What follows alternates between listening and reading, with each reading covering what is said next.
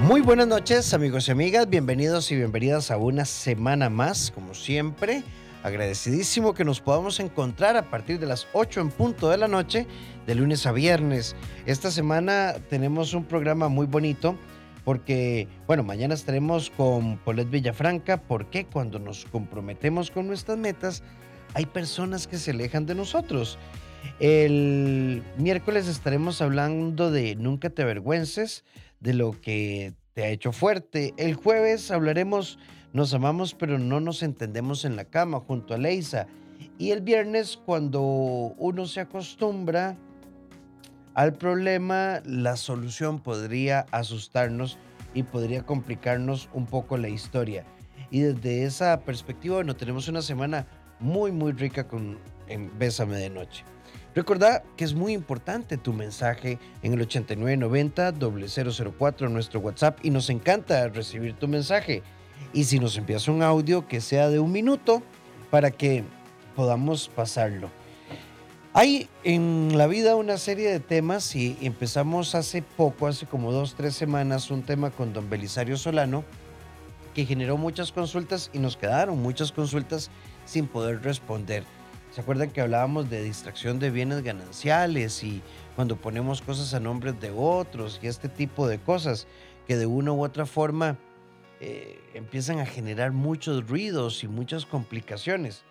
En algún punto, a veces pasa que entramos en, una, en una situación en la que, sea por inseguridad o por mala intención o por desinformación o por imprudencia, eh, no manejamos bien las cosas y esto provoca que tengamos como eh, enredos y no clarificamos. Bueno, en ese tema hablábamos de que en el tema de extracción de bienes gananciales, cuando hay cosas, por ejemplo, en una eh, relación de convivencia, sea por unión de hecho o matrimonio, y pasa el tiempo, y de una u otra manera alguien eh, eh, puso algo en nombre de terceros o frente a una separación, eh, simplemente lo, lo traspasó. Cuidado. Pero también surgieron un montón de dudas que vamos a tratar de aclarar hoy. Hoy es como un collage de preguntas y respuestas que vamos a tener ahí, que básicamente tienen que ver con temas de familia. ¿Qué pasa si doy pensión y no me dejan ver a mis hijos? Si pido pensión y no quiero que se lleve a mis hijos. ¿Qué pasa si em, la otra persona eh, hace procesos que alienan mis derechos como padre? En fin, ¿qué pasa si eh, como yo tuve problemas con mi ex, entonces no quiero que tenga contacto con nadie? ¿Cómo se administra el tiempo de los hijos? con otra, con, eh, cuando están con la expareja, ¿puedo yo intervenir? ¿Puedo no intervenir? Y hay una serie de preguntas que nos quedaron por ahí y que por supuesto son profundamente valiosas. Así que desde ya en el 89.9 FM lo abrimos en este momento. Si tenés alguna pregunta con respecto a estos temas que estoy planteando u otros que tengan que ver con familia, eh, no dudes, no dudes en, ponerlo de una vez, porque de 8 a 9 de la noche junto al abogado Belisario Solano Solano vamos a, a tratar de responder todas estas preguntas. ¿Cuál es el propósito? Bueno, de que pongamos la casa en orden, la casa emocional y la casa jurídica y nuestras finanzas también en orden. A mayor claridad siempre habrá mayor estabilidad y a mayor claridad menos probabilidad de conflicto. Y cuando las cosas son claras y las podemos manejar abiertamente, entonces estamos creando una visión muy sana de la vida. Y de una u otra forma, de eso se trata, de poder entrar en una lógica en la que yo me sienta profundamente cómodo, que yo me sienta profundamente cómoda con lo que estoy viviendo. Bienvenido, Belisario, ¿cómo estás? Hola, Rafa, un gusto de poder saludarte y compartir con todos los radioescuchas en un programa más aquí contigo. Qué bonito. Beli, hace como un par de semanas, si no mal no recuerdo, iniciamos un tema que generó muchísimo, que fue distracción de bienes gananciales. Eh, y hoy eh, estaba haciendo la introducción, bueno, que hablaríamos de esto un poco, pero también hay una serie de dudas. Entonces le dije a, nuestra querida audiencia que íbamos a hacer como un collage, eh, porque hay un montón de consultas jurídicas por ahí. Beli, hablamos de distracción de bienes gananciales y creo que dejamos muy claro los eh, cuidados que hay que tener eh, y, y con mayor claridad, menor probabilidad de conflictos en cualquier etapa de la relación. Pero, ¿qué podríamos considerar un ganancial y qué no sería un ganancial? Sí, gracias, eh, Rafa. Efectivamente, en nuestra legislación es muy clara con respecto al tema de lo que es un ganancial y qué no es un ganancial. Artículo 41 establece, del Código Familia establece que al declararse la disolución del vínculo o nulo el matrimonio o la separación judicial, se puede adquirir el derecho de participar en la mitad del valor neto de los bienes gananciales constatados en el patrimonio del otro y se consideran eh, grabados incluso de pleno, de pleno derecho. Hay eh, conceptos que la doctrina establece como ganancial, que son todos aquellos bienes adquiridos a título oneroso dentro del matrimonio mediante el trabajo, el esfuerzo y cooperación de ambos cónyuges en la comunidad de vida y que han significado un aumento en el patrimonio de cada uno de ellos respecto de lo que se aportó al constituirse el, el matrimonio. Así queda claro entonces qué es lo que es ganancial y lo que no sería ganancial.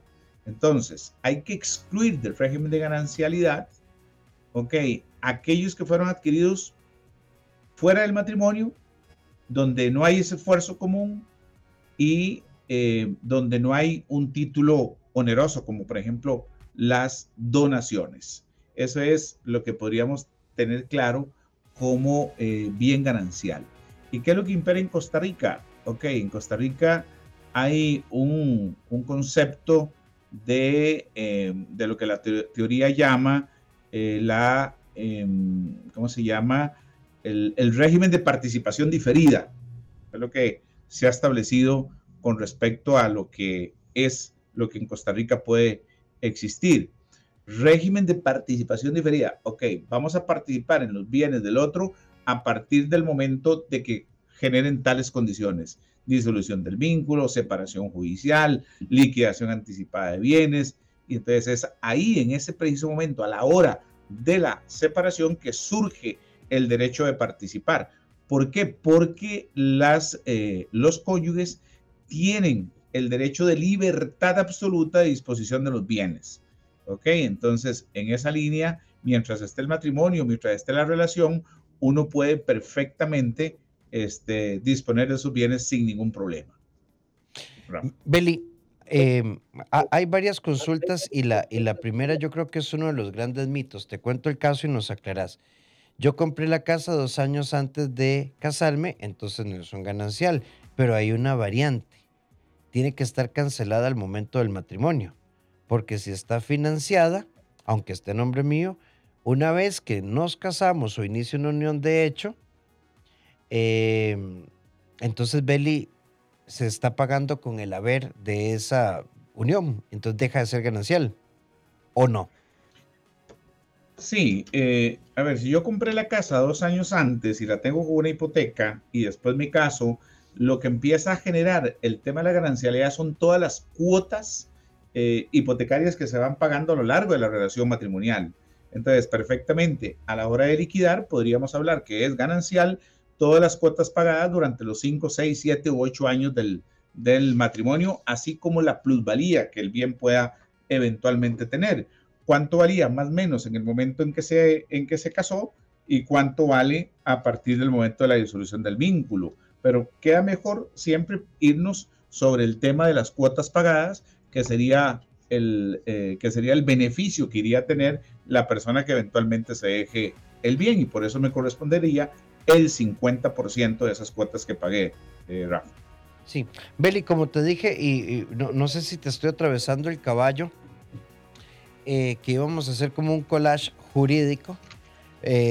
por acá también nos preguntan Beli, ¿se le puede dejar la casa a nombre de los hijos? Eh, porque mi ex esposo dice que él no quiere dejar la parte de él a nombre eh, mío porque no quiere que yo meta a un hombre en la casa.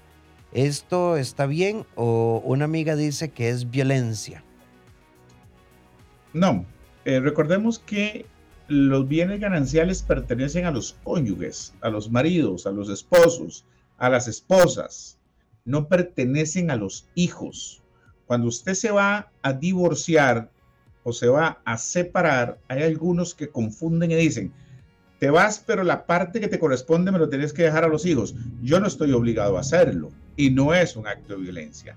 Es un derecho que me corresponde a mí como cónyuge de participar en ese 50%. Yo sabré después si le dejo o no le dejo algo a mis hijos, pero yo no estoy obligado a la hora de divorciarme de poner a nombre de mis hijos mi 50%. Entonces, de tal manera de que hay que tener eh, claro este punto para que no nos llevemos desilusiones.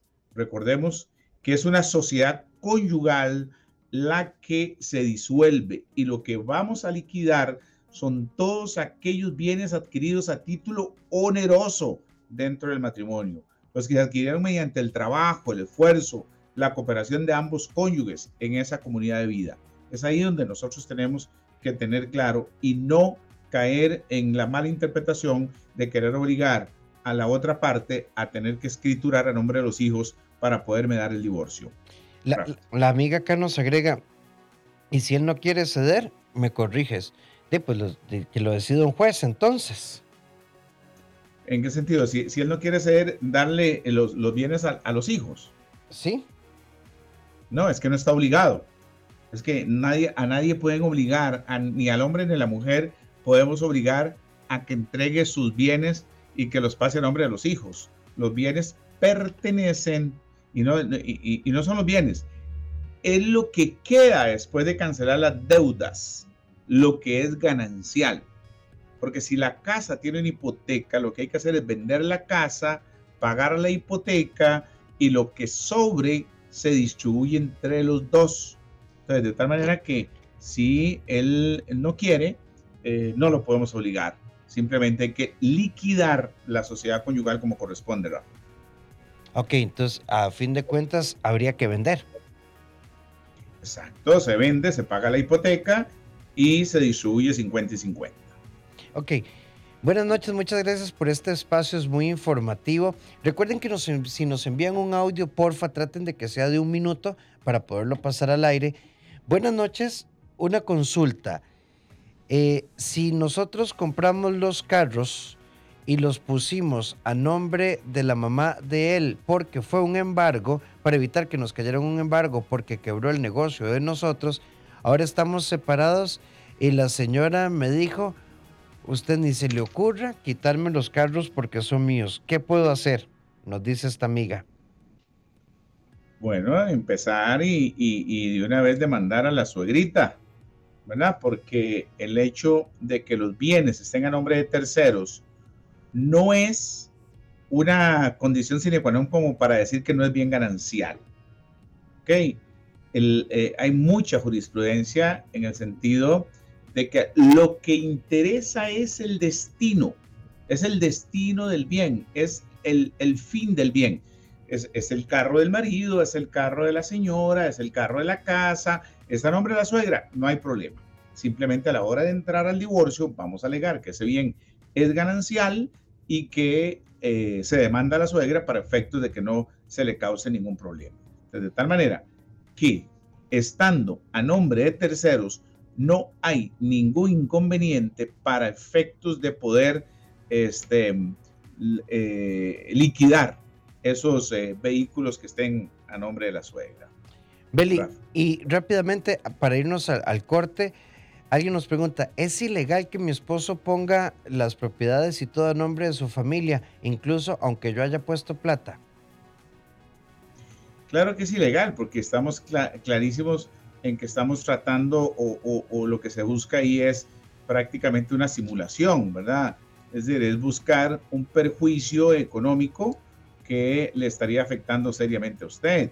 Entonces, en ese sentido, lo importante es tener claro cuál es el fin de los bienes, procure, si su marido la quiere y la ama, y estamos claros que es una sociedad, pues evitemos esas simulaciones, ¿verdad? Porque lo que pasa muchas veces es que se pone a nombre de terceros, a nombre de otros familiares, con el fin de no, de no permitir el, la, consolidación del derecho ganancial.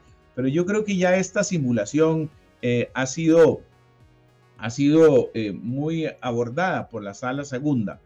E inclusive hay algunos autores, entre ellos Ginesta Lobo, que ha dicho que la simulación en el lenguaje común implica un ocultamiento de la verdad. Es decir, quien simula crea una apariencia falsa para engañar a terceros. Y entonces, desde un punto de vista puramente jurídico, podemos entender este fenómeno de la simulación eh, en, dos líneas. Uno, de que hay un negocio simulado y, eh, y, oculto. Y ese acuerdo simulado eventualmente conlleva a un negocio jurídico que lo que hace es pretender evadir una realidad.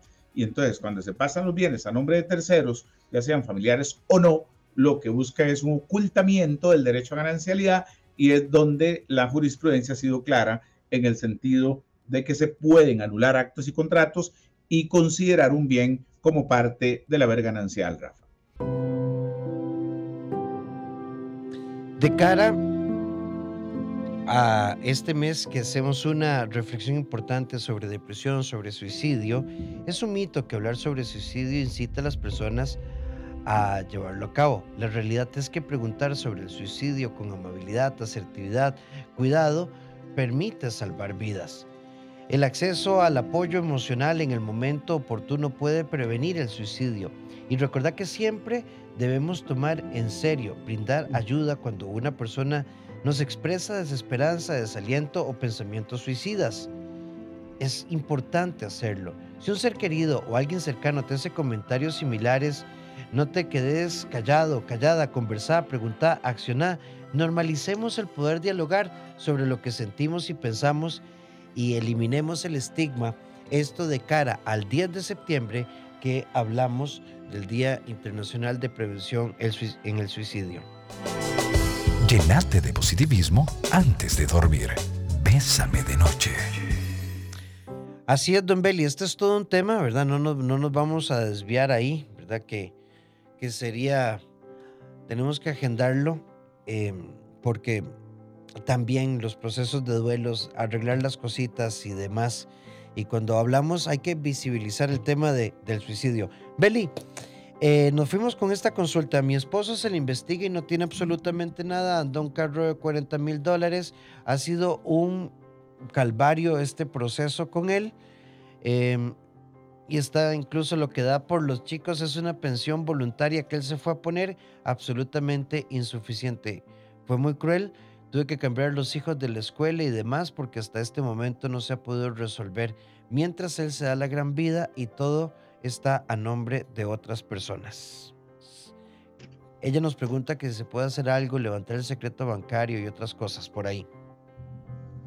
Claro, el levantamiento del velo societario es una de las alternativas por las cuales se puede, se puede abordar. Además, fotografías. Muy importante las fotografías del carro. Muy importante las fotografías de la casa, del, del estilo de vida. Las fotos en el Facebook, lo que él presume, cómo viste. Todo ese tipo de elementos son esenciales para determinar el estilo de vida de una persona y eso podría conllevar a un juez a fijar una pensión alimentaria justa y adecuada y eventualmente para poder determinar eh, los, derechos a la ganancialidad. Recordemos siempre que, la simulación representa o, es hacer, hacer, aparecer alguna cosa eh, fingiendo o imitando lo que no es. Disimular es ocultar lo que es. Entonces, el objetivo que tiene la persona que simula es engañar. Pero yo siempre he dicho que el delincuente siempre deja rasgos, deja huellas. Y si anda con el carro de 40 mil dólares para arriba y para abajo, si anda con ropa de marca, si tiene una buena casa, si tiene eh, fiestas con los amigos, si tiene condiciones materiales que aparenta más allá del salario que reporta la caja o lo que dice ganar, pues ahí simplemente se puede perfectamente eh, pescar y, tratar de que un juez pueda fijar un monto adecuado, Rafa. Sí, vamos con más consultas. Eh, Beli, vamos con... Es, dame un segundito por aquí. Eh, bueno, ese, ese audio no descarga. Nos dice por acá, tengo un hijo de tres años y nueve meses. Hace dos años el papá decidió irse. Actualmente mi hijo no se comunica bien. Él tiene problemas de lenguaje y aún él no comunica las cosas que le pasan. Yo tengo todo el derecho de prohibirle relacionarse con el niño actual con la... Ah, ok, yo tengo todo el derecho de prohibirle que se que relacione al niño con la actual pareja del papá. Él me ayuda económicamente por voluntad propia, sin embargo vive en un constante reproche de que quiere hacer lo que él quiera con el niño sin pedirme permiso o al menos consultarme qué me parece. Además de que constantemente me dice que él es el papá, que puede hacer lo que quiera y mi miedo es que el niño le hagan algún daño y no pueda comunicarlo y defenderlo. Bueno, amiga, te voy a recomendar que hagas terapia. Te voy a recomendar que hagas terapia porque el hecho de que la paternidad del padre no coincida con tus criterios o lo que vos consideras que es la paternidad, o desde tu maternidad estés leyendo la paternidad de él, no significa que esté siendo mal padre. Segundo, por dicho estado en Belisario, pero tengo todo el derecho de prohibirle al padre, ¿puedo yo administrarle su tiempo, con quién se relaciona y de qué manera? No. Salvo que hay una situación hecho probado que ponga en riesgo la salud física o emocional del menor. Y el hecho de que él no se comunique bien, pues entonces que pase tiempo con el papá para que desarrolle un código de comunicación. Y esto no necesariamente que esté con el padre no supone, salvo que haya alguna situación de riesgo, Beli, y esto es muy delicado porque puede ser alienación parental. Sí, qué, bien que lo, que, lo, que lo abordaste. Mire, mi querida amiga, hay que resetear completamente esos conceptos y esa, esa forma en que usted aborda el conflicto.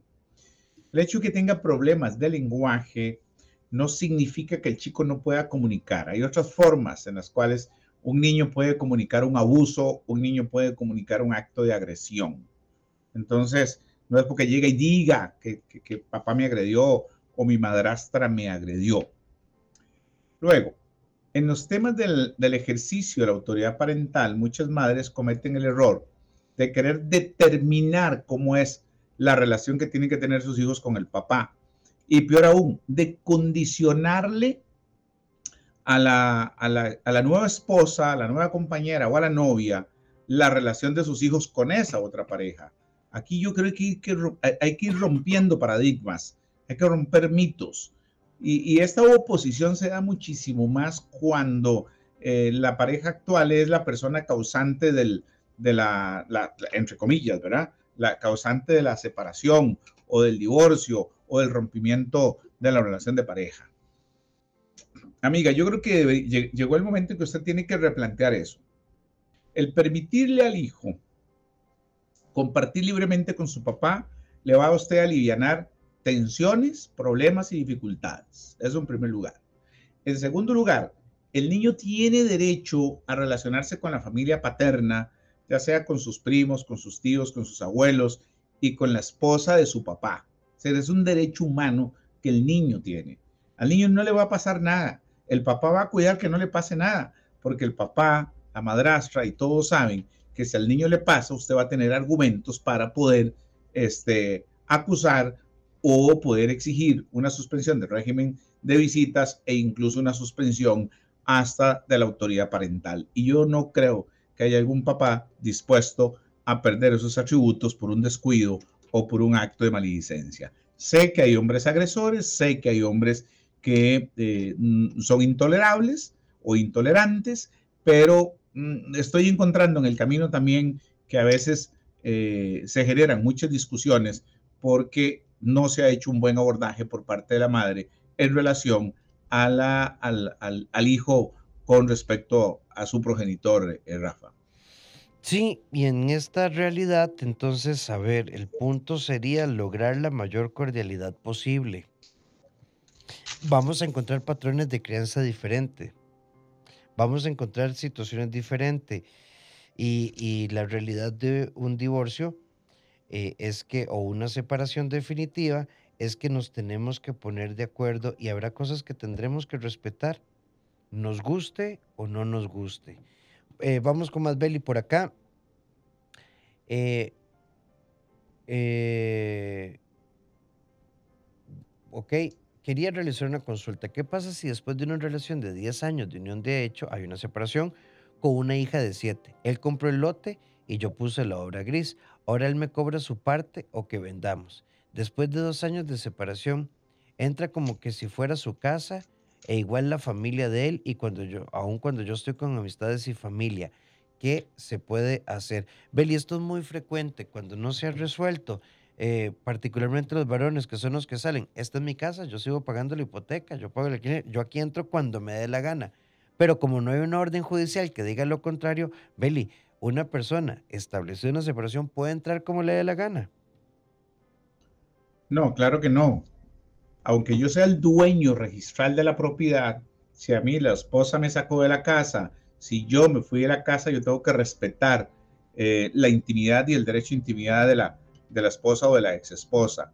El hecho de que yo sea el dueño registral no me da autoridad para poder llegar y decir, aquí entro a la hora que me dé la gana y que me salgo, y salgo a la hora que me dé la gana. No, eh, en ese momento usted, querida amiga, puede perfectamente poner unas medidas de protección y, evitar que, que, yo eh, entre eh, cada vez que yo quiera y perturbe su tranquilidad y su paz. El tema de la titularidad o de los derechos de ganancialidad o patrimoniales los vamos a ir a discutir en el proceso ordinario de divorcio, en el proceso abreviado de divorcio.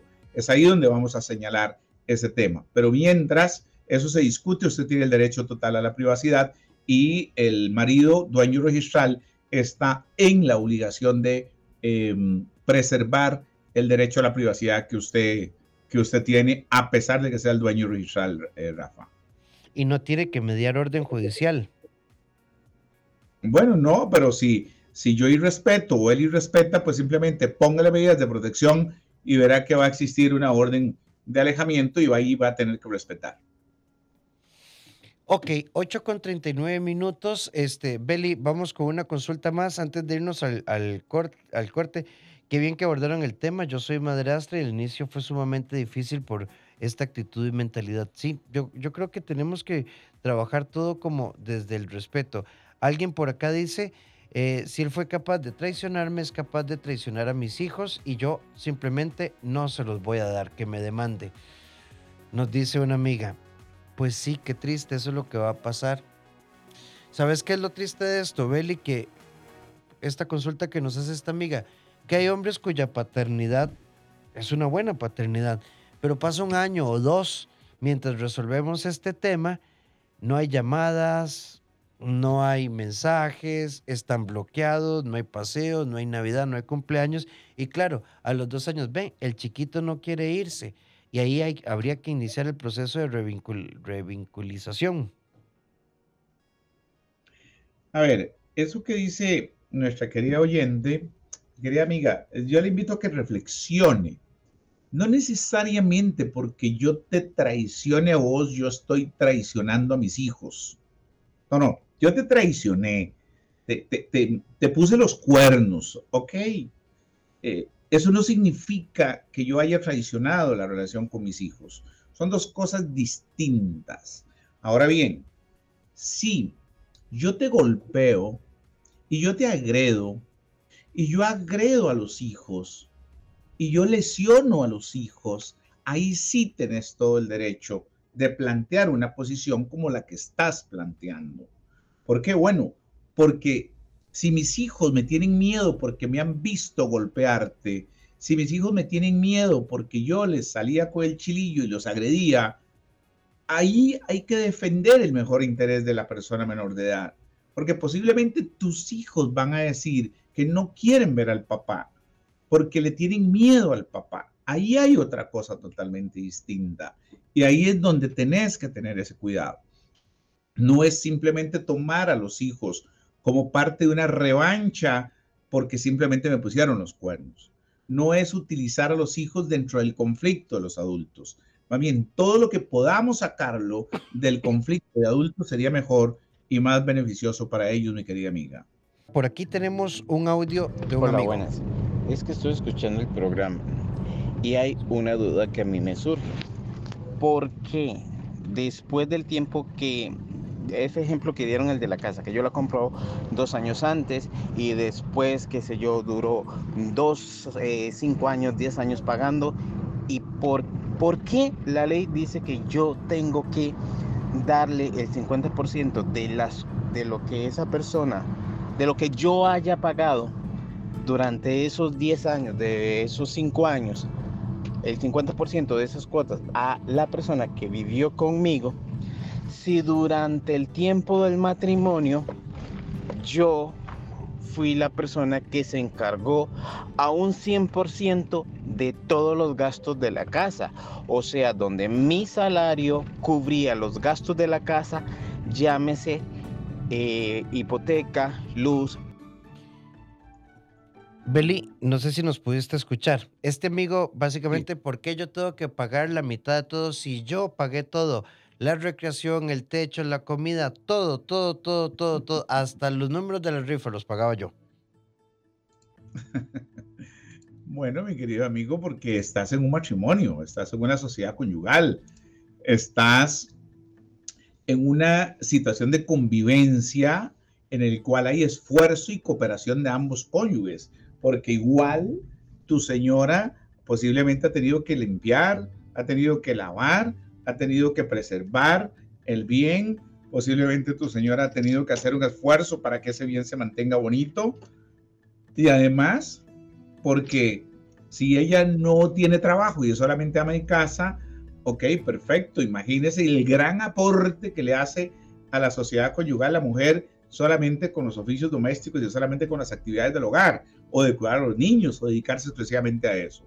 Si desde el momento que usted se casa, sabe que a partir de ese momento sus ingresos, lo que usted hace con su propio esfuerzo, será y le corresponderá a ella porcentualmente ese 50%. Incluso cuando usted se divorcia, el 50% de, las, em, de los ahorros existentes con motivo del, del, del trabajo le van a corresponder siempre a su señora. Entonces, de tal manera que sí, esas cuotas que se pagaron se van a pagar con ese esfuerzo común, a pesar de que sea usted el que manejó la totalidad de los ingresos y manejó la totalidad de las deudas y pagó la totalidad de las deudas, mi querido amigo.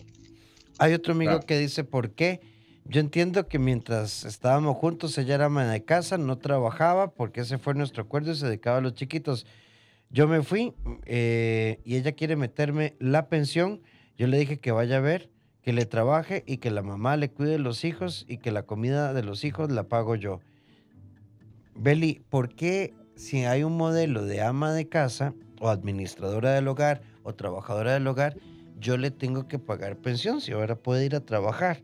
Esa consulta es hiper frecuente. Recuerden que venimos, venimos cambiando, ¿verdad? Venimos de una sociedad totalmente patriarcal, machista, eh, derivada del concepto de Paco y Lola, ¿verdad? Mamá amasa la masa y papá lee el periódico, ¿verdad? Eso es el, el concepto patriarcal que venimos heredando y que hoy día se viene cambiando. Eso se ha ido cambiando a raíz de que las mujeres han reclamado sus derechos a igualdad, han estudiado, son profesionales. Y más bien hoy día conozco mujeres que llegan y dicen, no, no, no, no, más bien de este carajo no quiero recibir absolutamente nada, no lo necesito, entre más largo mejor, asumo la totalidad de los gastos, asumo la totalidad de mis hijos con tal de, no tenerlo a la par. Ya eso ha ido cambiando, pero todavía hay que proteger a un sector de la población femenina que creó y que construyó un matrimonio sobre la base de ese convenio. Te casas conmigo, sos el ama de casa, sos la madre de mis hijos y yo me dedicaré a ser el macho varón masculino que voy a ser el proveedor, el alfa, el, el, macho alfa de la relación, donde a usted nada le va a faltar y este, yo se lo voy todo. Pero cuando ya viene el divorcio, cuando ya han pasado 15, 20 años que esa mujer se ha dedicado al hogar, se ha dedicado a los hijos, quieren eh, simplemente decirle, ah, no, ahora sí tienes que trabajar, ahora tienes que atender tus propias necesidades, ahora ya no existe esta posibilidad de ser solidario. Entonces, ahí es donde hemos ido variando un poco el esquema y hay que brindarle cierta protección a esas mujeres que eh, de manera convenida han eh, asumido ese rol materno, eh, ese rol de, de, ingeniera del hogar o administradora del hogar o, o, o dueña de la casa, ¿verdad? De todo lo referente a la casa. Ahí hay un aporte que hay que reconocerle siempre a la mujer y es importante que nosotros los varones lo tengamos claro. En nuestra sección en pareja, no minimices lo que sientes si te pasa.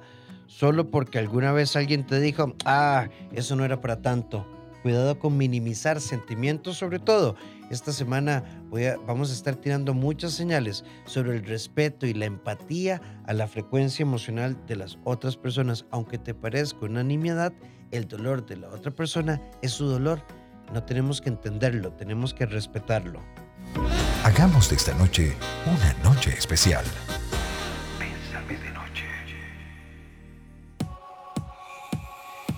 8 con 54 minutos. Mi caso es al contrario, don Belisario. Me gustaría tener su ayuda. Ya les cuento dónde es el número. Mi esposa fue la que se fue con otro hombre. A ver, al final no tengo problema con eso. Ya lo acepté. Si a uno no lo quieren, no pasa nada. Pero no ve a mis hijos. Les dice que va a llegar, no llega constantemente, está de viaje.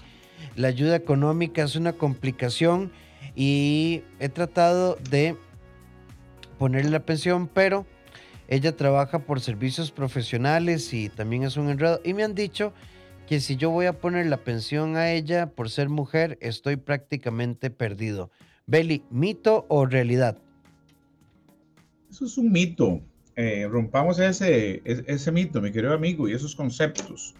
Intente la pensión alimentaria. Hay ya cientos de mujeres pagando pensión alimentaria, incluso hay mujeres detenidas en el buen pastor por el no pago de la pensión alimentaria. Hoy día ya eso cambió, hoy día ya eso es una, una situación totalmente distinta.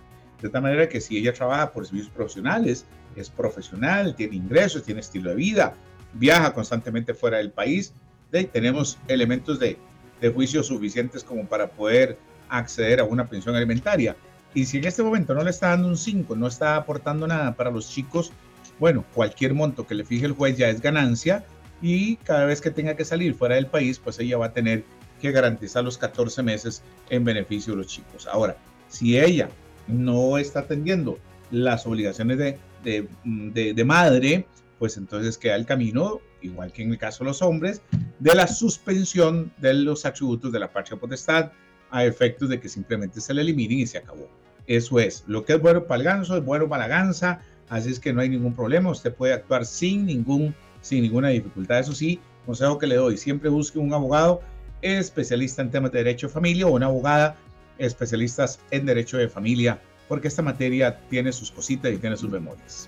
Además, hay, hay que entender que la pensión alimentaria no es en virtud de la expareja, es en virtud de los menores.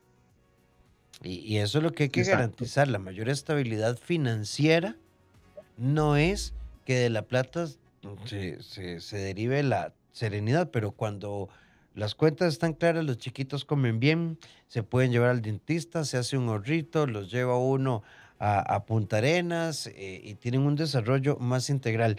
Beli, y como última consulta, porque prácticamente se nos fue el tiempo, eh, en una relación de unión de hecho de cuatro años, si la mayoría del menaje era ya de uno antes de vivir bajo el mismo techo, ¿Se lleva todo el dueño inicial o hay que repartirlo, aunque uno ya lo haya comprado, el menaje? Y si la casa tiene hipoteca y la compró él y el carro, que está en un crédito prendario, pero se compraron durante esta unión, ¿qué pasa? Entre la pareja, ¿se puede conciliar? ¿Qué se deja cada uno? Beli, vos sabes que es muy interesante y tal vez vos lo has mencionado siempre rápidamente, que es una liquidación de una, de, de una unión de hecho porque, por, porque esto también tiene su trámite. Sí, sí, claro, claro, claro. Cuando hay una unión de hecho hay que ir a liquidar siempre eso, ya sea en la vía extrajudicial ante el notario y solicitar la homologación al juez o ante el juez a efectos de igual, tal y como fuera un matrimonio, liquidar lo que son bienes, lo que es ganancial, lo que no es ganancial, lo que me corresponde a mí, lo que no me corresponde. Si son bienes adquiridos antes de iniciar la unión de hecho, eso está fuera de la ganancialidad, pero si hay bienes como carro y casa que fueron adquiridos y que se pagó una parte dentro de la unión de hecho, pues ahí corresponde, corresponderá hacer esa distribución del 50%. Eso es eh, así de simple, de concreto, es prácticamente un proceso similar a un proceso de divorcio, solamente que aquí vamos a resolver el tema patrimonial y no el tema del vínculo, Rafa. Sí, y bueno, ya no nos dio tiempo. Y otra cosa que nos ha recomendado Beli, o sea, no nos preocupamos por repartir lo que tenemos, es que cuando hay deudas, tiene que quedar muy clarito qué va a pasar con esas deudas eh, y, establecer buenos acuerdos, porque la liquidación de deudas es importantísima.